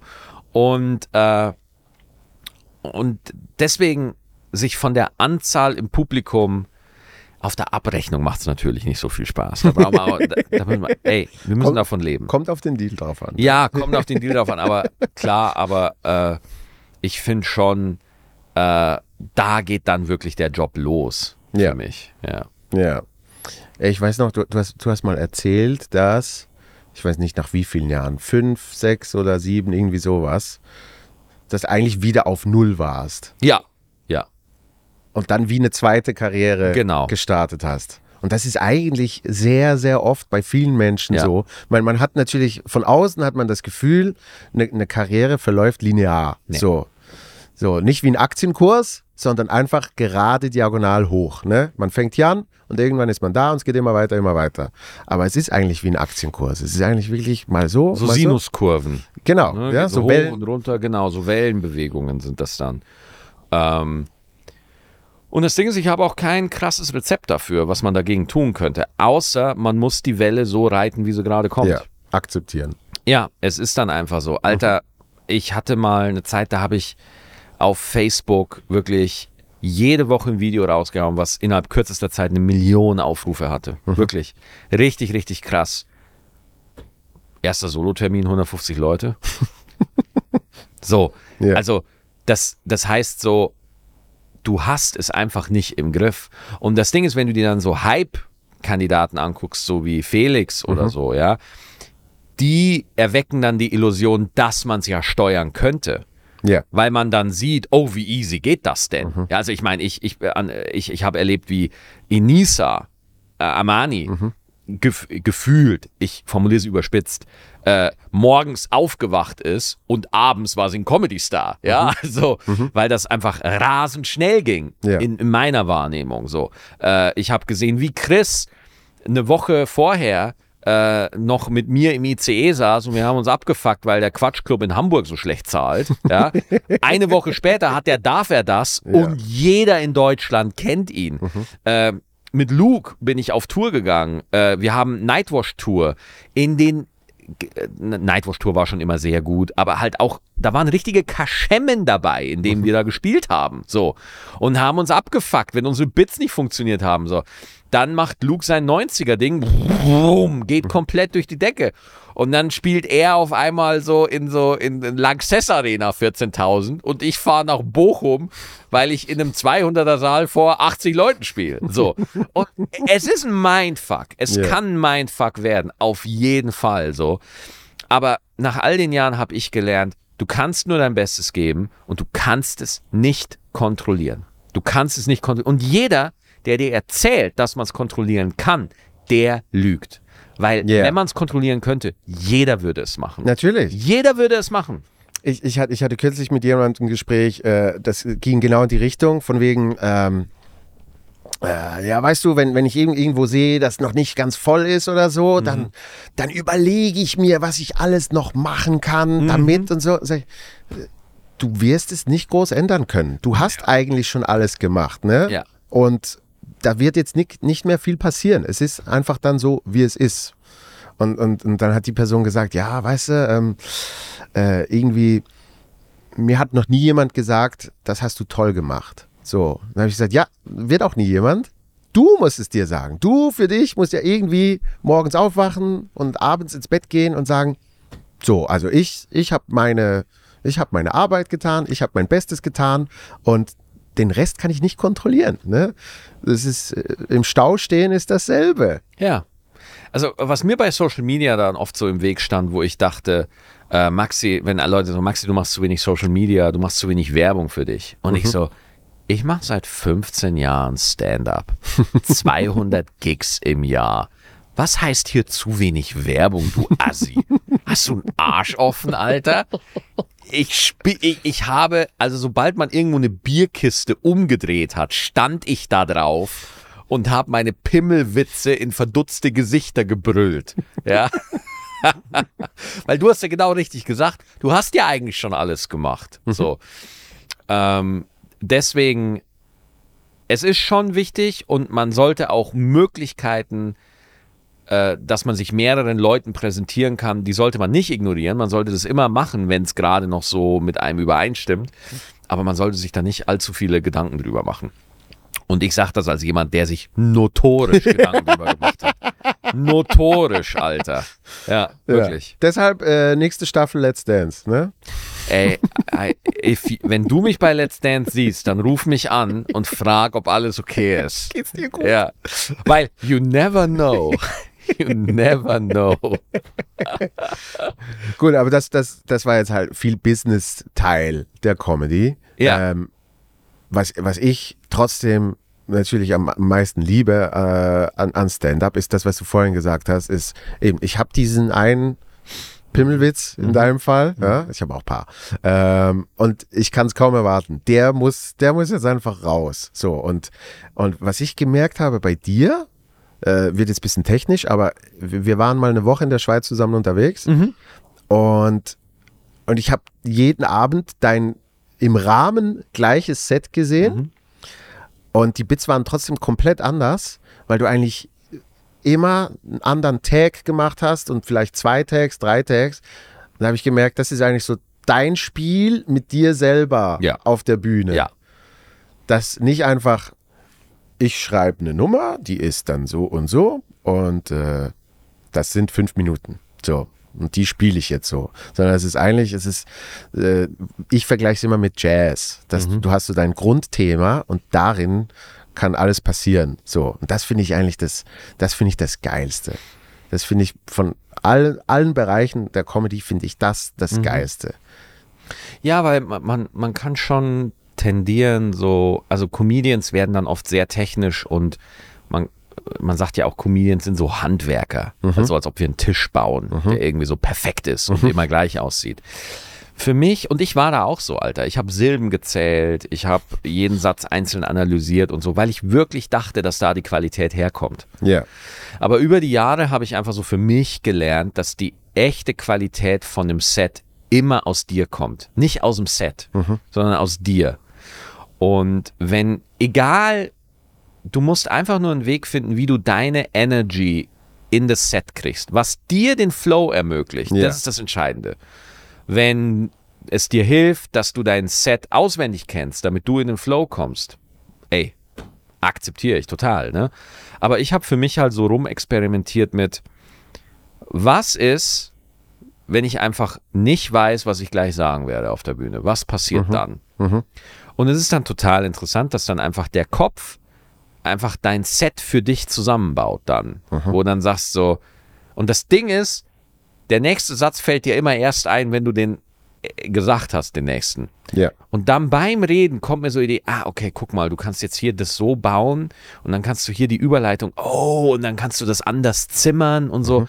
Und du merkst auf einmal, dass du einen Instinkt hast, den du ausschaltest, wenn du schreibst und planst und nachdenkst. Ja. Ja? Ja. Und deswegen, ich meine, das waren diese Mixed-Shows, glaube ich, die wir mal zusammen gemacht haben, ja. Deswegen, ich, ich versuche es jedes Mal zum allerersten Mal zu machen. Wenn ich auf die Bühne gehe, ich weiß nie, was mein erster Satz ist. Weiß Echt? ich nicht, weiß ich nicht. Ich denke oft nach, "Oh, was sage ich jetzt Ja, gleich? Ich weiß ja. es nicht. Aber ich kenne diesen unsicheren Gedanken, ich kenne den mittlerweile. Ja, ja, ja. Immer so, ja, ja, mir fällt gleich was ein. So. Ja. Und ähm, das hat dann auch so einfach mit deinem Vertrauen zu dir als Performer zu tun, dass selbst wenn ich mich jetzt zwei Minuten lang in die Scheiße reite, ich krieg's irgendwie gedreht. So, mir fällt was ein, was mich rettet. Es passiert irgendwas im Publikum, auf was ich reagieren kann oder so. Wenn man das oft genug macht, entsteht einfach so, so eine Security, einfach so, so eine Confidence, wo man weiß, so, ich bin auch nur ein Dude. Ja. Ja. Und genauso will ich mich auch zeigen. Ja. Ja. Und das hat, das hat meinen Stil eigentlich nachhaltig geprägt, würde ich sagen. So. Ja, aber ich, ich bin jetzt, ich bin jetzt in, in dieser Transition so. Ich jetzt, jetzt, jetzt kommt das sechste Solo. Das ist, glaube ich, das dritte, bei dem ich nicht mehr geschrieben habe. So. Sondern eben auf der Bühne viel entwickelt. Natürlich denkst du die ganze Zeit darüber nach. Es, die Menschen haben das Gefühl, man geht auf die Bühne und hat sich noch nie irgendwas überlegt und dann entsteht das Set. Aber es ist ja viel mehr, es ist nicht hinsetzen und schreiben, es ist einfach darüber nachdenken und das Unterbewusstsein arbeitet auch noch ein bisschen mit und so weiter und so fort. Ne? Und ich, ich finde diesen Prozess finde ich auch, auch so spannend, weil ich sehe dann eben auch wie eine andere Person da oben. So eben wie wir vorhin gesagt haben, bei äh, sich anschauen oder so. Ne? Das ist einfach so, ich als Joel hier, ich überlege mir zwei, drei Sachen und der andere Typ da auf der Bühne, der muss das dann irgendwie ausbaden. Ne? Ah, okay, verstehe. Der ist dann eigentlich in der Scheiße. Ja, ich bereite so, so wenig wie möglich vor, dass der eigentlich die ganze Arbeit machen muss. So, Josef Hader macht das ja auch so ähnlich. Bei dem war man ja schon mal. Der hat auch Ja. gesagt, er hat einen Autor, Ja. ja, und dann ist er nur Autor und schreibt. Und sobald er auf die Bühne geht, ist er der Schauspieler. Mhm. Und der Autor kümmert sich nicht darum, was der Schauspieler zu tun hat, Mhm. sondern er kümmert sich um den Schauspieler, wenn der Schauspieler dran ist. Ja. Beim Proben. Ja. Und da gibt es auch so zum Beispiel äh, so. Gibt es ganz viele. Walt Disney zum Beispiel, der alte Antisemit. Der hat ja. der hat.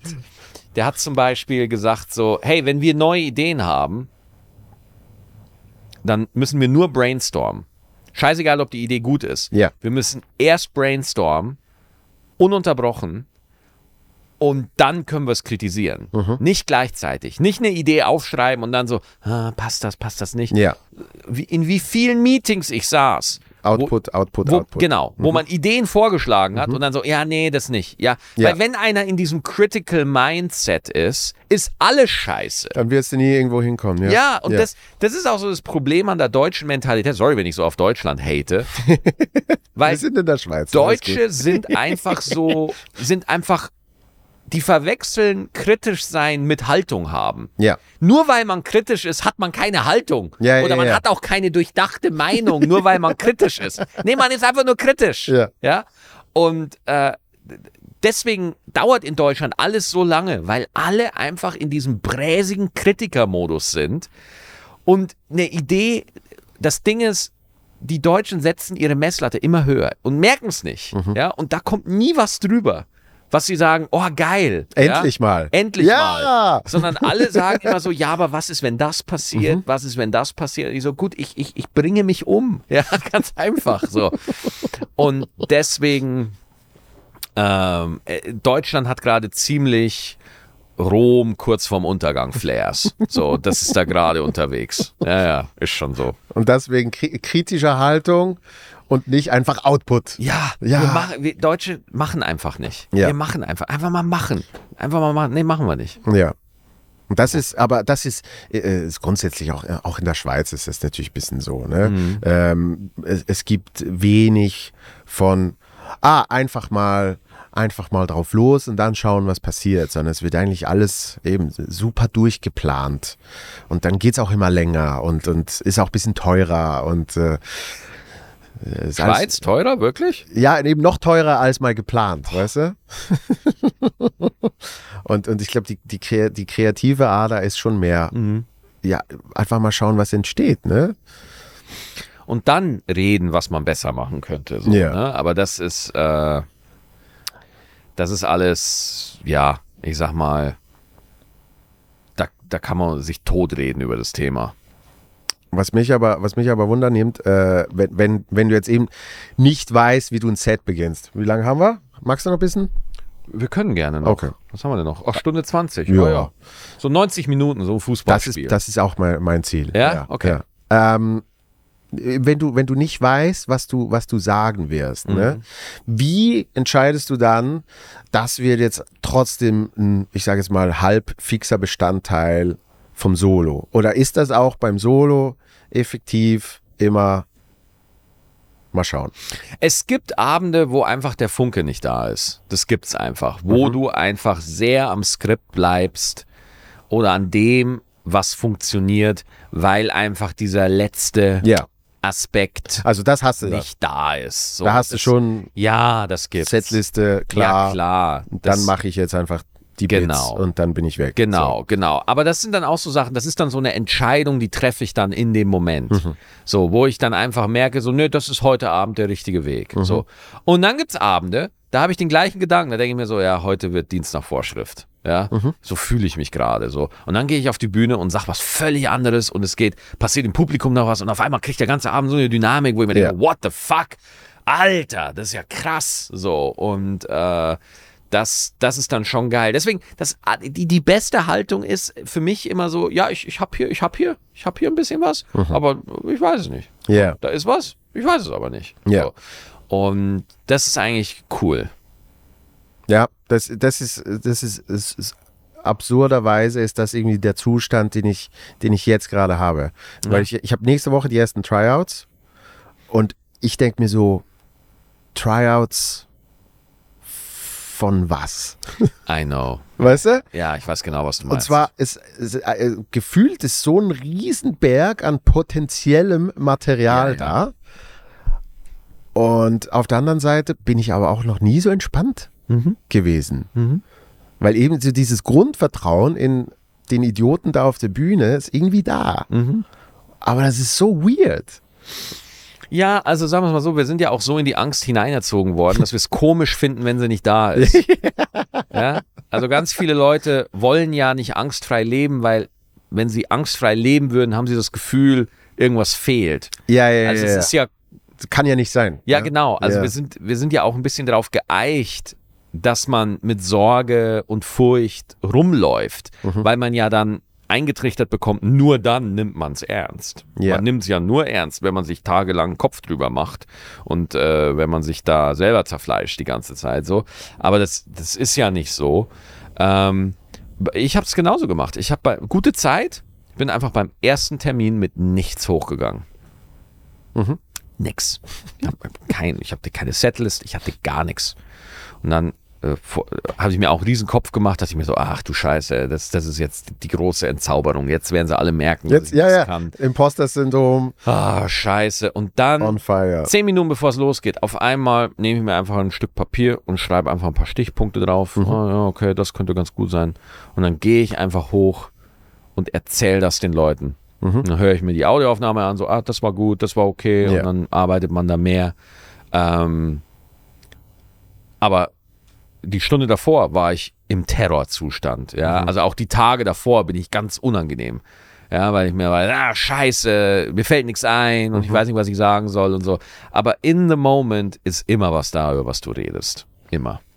Und, und es, ist, es ist ja dann so, es ist so spannend zu sehen, wie, wie man sich selber überrascht Ja. mit auch Themen, wo du so denkst, oh, wäre ich, jetzt- wär ich jetzt nie drauf Ich gekommen. nie drauf gekommen. Ne? Genau. So, noch nie, noch nie gedacht, das könnte ein Thema sein für die Bühne. Noch nie gedacht, ich könnte das dann auf der Bühne auch irgendwie lustig machen. Und auf einmal, oh, das sind starke, das sind starke fünf Minuten. Ja. ja. Ein bisschen kürzen hier und da, Genau. noch ein bisschen arbeiten so und dann wachsen die ja auch wieder. Und das ist Ja. so, das ist so mein Ding. Ich glaube, die wirklich starken Bits kommen ja dann immer, wenn du du selber bist. Ja, und ich glaube, dieses Vorher-Schreiben, das ist so ein Zensieren. Ja, das ist Ja, so, klar. so ein Einengen. So. Also ich tippe schon viel, ich schreibe viel auf, aber das sind nur so Gedanken, Mhm. Überlegungen. Ich grabe eigentlich nach den Sachen, die mich dann wirklich triggern. Ja. Mir fällt was auf, aber ich weiß nicht, warum es mir auffällt. Mhm. Ja? Und dann arbeite ich halt dran so, okay, was ist jetzt wirklich die Haltung? Und dann beschäftige ich mich damit. Und irgendwann ist es soweit, dass ich es mal auf der Bühne erwähne. Ja, und vor allem, wenn, man es vorher schreibt, es ist nicht nur ein Zensieren, sondern es ist auch ein Beschränken. Weil ich habe dann das Gefühl, mein, mein Hirn ist dann so limitiert auf genau die paar Sätze, die ich geschrieben habe. Mein, mein Hirn kann dann gar nicht weitergucken über den Horizont. Ja, ja. Ist eigentlich nur, ach so, Weil man hat das Set hier so im genau, Kopf. die, die vier Wände habe ich mal genau, hochgezogen. aber man ist gar nicht, ja, ja. Das sind sie. So. ja. Und das, das ist ja eigentlich das Ich sag- ich sag- Erforschen. ich sag immer, es gibt, im, es gibt für alles seinen Moment. Es gibt Momente für, ich weiß überhaupt nicht, was ich mache. Ich gehe jetzt einfach mal hoch und mache. Es gibt aber auch die Momente, wo man einfach tight sein muss. Ja. Wo man einfach, wo man einfach sein Set abliefern muss. Das gibt's auch. Dreisat. Ja. Ja, ja, das ist einfach so. Ja, und deswegen, das macht so Spaß, dass die Herausforderung nie flöten geht, dass es immer irgendwie neu ist und, und immer irgendwie spannend bleibt und so. Das ist eigentlich das Ding, was dich dabei lässt. Das ist, äh, ja, das ist äh, der Hauptgrund, warum ich es mache. Und ich liebe es, wie du wahrscheinlich gemerkt hast, auch darüber zu reden. Ja. So. Haben wir jetzt, haben wir jetzt äh, fast, fast 90 Minuten gemacht. Meine Güte, ey. Vielen, vielen Also Dank. ich glaube, das ist ein ziemlicher Ner Comedy-Nerd-Talk. Absolut. war Aber das ist ja auch, das ist auch okay. Ähm, wir haben schon ein paar Menschen, die das auch hören wollen. Mhm. So. Weil ich habe früher immer gedacht, der Nerd-Talk, nee, den, den will niemand hören. So. Quatsch. Und dann sagen die Leute, doch, das ist eigentlich, das ist eigentlich fast das Geiste. Mhm. Ne? Ähm, und ich habe dafür auch wirklich ein, eigentlich einen heiligen äh, Sonntagstermin. Formel 1 habe ich, äh, Ach, bist du Formel 1-Fan? ja, habe ich jetzt, habe ich jetzt mal, Oh, wow. gucke guck ich heute Abend nach. Wel welches Team? Ich bin, ich bin nicht so ein Team. Du guckst einfach Formel 1. Ja. Wegen Netflix, Drive to Survive? Das hat mich wieder, hat mich wieder reingezogen. Das, ich Weil ich war so ein- geguckt und boah, geil. Ich war so ein Kind, Kind Formel 1. okay. Äh, äh, Schumacher, die mich an. Äh, ja, ich fand, ich fand eigentlich immer so die, die Bösewichte gegen Schumi, die fand ich immer spannend. Ah, So, so Hill, äh, Genau. Villeneuve. Villeneuve oder, oder äh, war nicht Häkkinen auch noch? Äh, äh, Ja, aber der war ja eigentlich zu nett. Der ne? war eigentlich zu nett, der war so ein Mika Sympathikus, Häkkinen, ne? genau, der war eigentlich zu nett. Und, äh, und dann Raikönnen fand ich, fand ich Raikönnen, ja. Beste Ja, ja. Wette 2007, als ich, als ich vor dem letzten Rennen gesagt habe, er, er ge, gewinnt die Meisterschaft. Mhm. War absolut so 1 zu 100 Wette, aber hat geklappt. und, äh, und dann Vettel noch ein bisschen Ja. und dann bin ich langsam, bin ich langsam ausgestiegen. Ja, Vettel. Ich finde cool, dass Vettel einfach so in sein I don't give a fuck Modus ist jetzt so. Dem ist einfach alles wurscht. Der ist super. Der ist super lustig. Der ist super lustig, der, der ist wirklich, macht, macht seine äh, Rennen mit äh, alles nachhaltigem Benzin Ja, äh, und so. Und ich zeige euch, dass es möglich wäre. das wäre möglich, ja. Genau. Guckt es euch mal an. Ja. Ich sag nicht, so muss es sein. Ja, ja, total. Und so weiter. Aber eigentlich schon. Genau. Eigentlich wissen wir alle, so müsste es sein. Aber ich sag's nicht, weil ihr seid alle so fucking empfindlich, dass man ja um euch rumtänzeln muss, weil ihr sofort alle rumheult. Oh mein Gott, Verbote, Erziehung. Äh. Oh Gott, ey. Und du, du hast dein äh, Off-Day äh, dafür verbraucht. So ist es. Ich habe gestern Vielen, vielen Dank. Sehr gerne, sehr gerne. Ich wollte mir auch viele Folgen anhören, aber ihr redet alle Schweizerdeutsch. Dann habe ich mir. Schultelo und, und Khaled Ach. und Mittermeier. Ach, die habe ich mir noch nicht angehört. Die habe ich noch nicht gesehen. ich glaube, das waren die einzigen Deutschen bis jetzt, ne? Und äh, äh, dann habe ich mir von YouTube die automatischen Untertitel machen lassen. Ja, gut. Null Sinn. Null Sinn. Ich, ich vergesse, manchmal, wenn ich hochlade, vergesse ich, das zu deaktivieren. Weil es ist eigentlich, gut, es ist eigentlich nochmal ein neuer Podcast Ja, in sich, ne? total. Also, du kriegst eigentlich zwei Podcasts für einen, wenn, wenn du die Untertitel noch anmachst. Nee, das geht gar nicht, ne? Ich habe ich hab jetzt richtig Kohldampf, Alter. ja, Ich habe richtig Hunger. ja, Ja. dann gibt's was zu essen. Schönes Schlusswort. Nicht schlecht, ne? Ja, gut. Vielen, vielen Dank. Danke dir. Äh, ich komme morgen schauen. Ja, freut mich. Und äh, ja, bis hoffentlich bald. Das müssen wir nochmal machen. Sehr gerne. Irgendwie nächstes Jahr oder so. Ja, Keine unbedingt. Ahnung, wie lange du es noch machst. Also. Kommt davon, wie lange du es noch ne? machst. Na? Ja, das ist die spannende Frage. Ja. Mal schauen, wer es zuerst nicht mehr macht. Ja. So. Nee, genau. äh, anytime. Wirklich anytime. sehr, sehr gerne. Ja. Danke Danke sehr. Christoph. Danke, Silas. Und äh, bis bald. Peace. Adieu. Salut. Adieu. Salut.